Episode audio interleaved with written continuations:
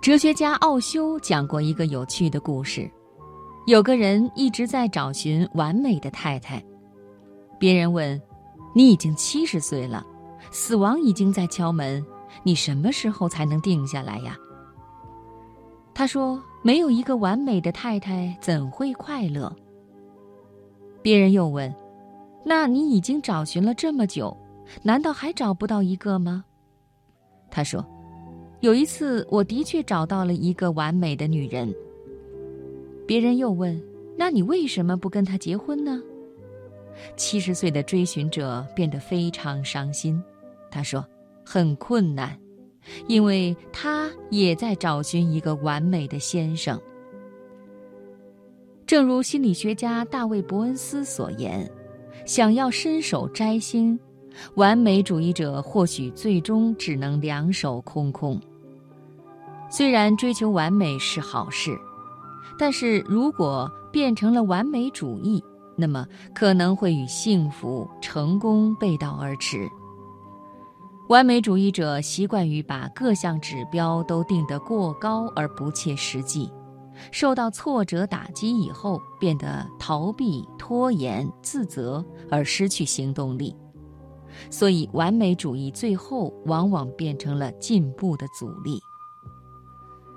完美主义不仅拖后腿，还可能带来许多心理疾病。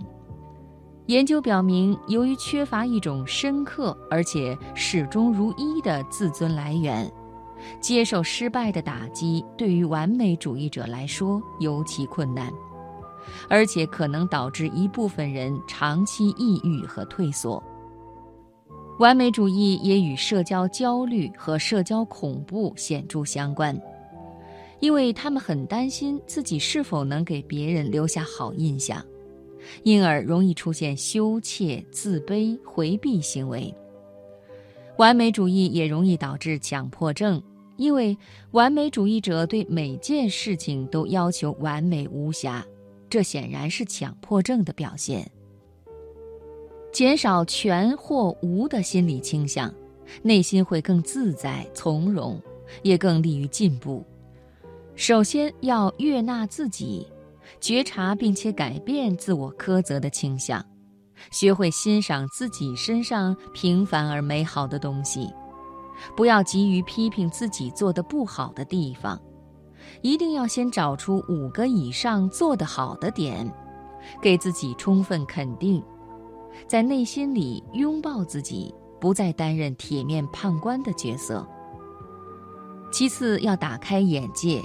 多出去旅行，看看大千世界，感受普通平凡的芸芸众生都有自在生活的权利，不是只有完美才能生存。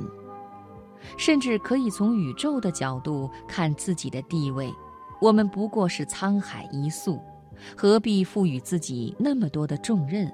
何必给予自己那么多宏伟的期待？最后是清理和简化目标。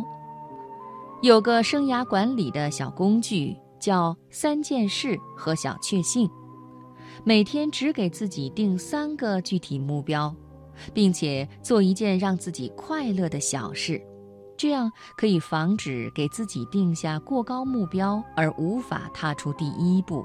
小步前进，能让我们更踏实。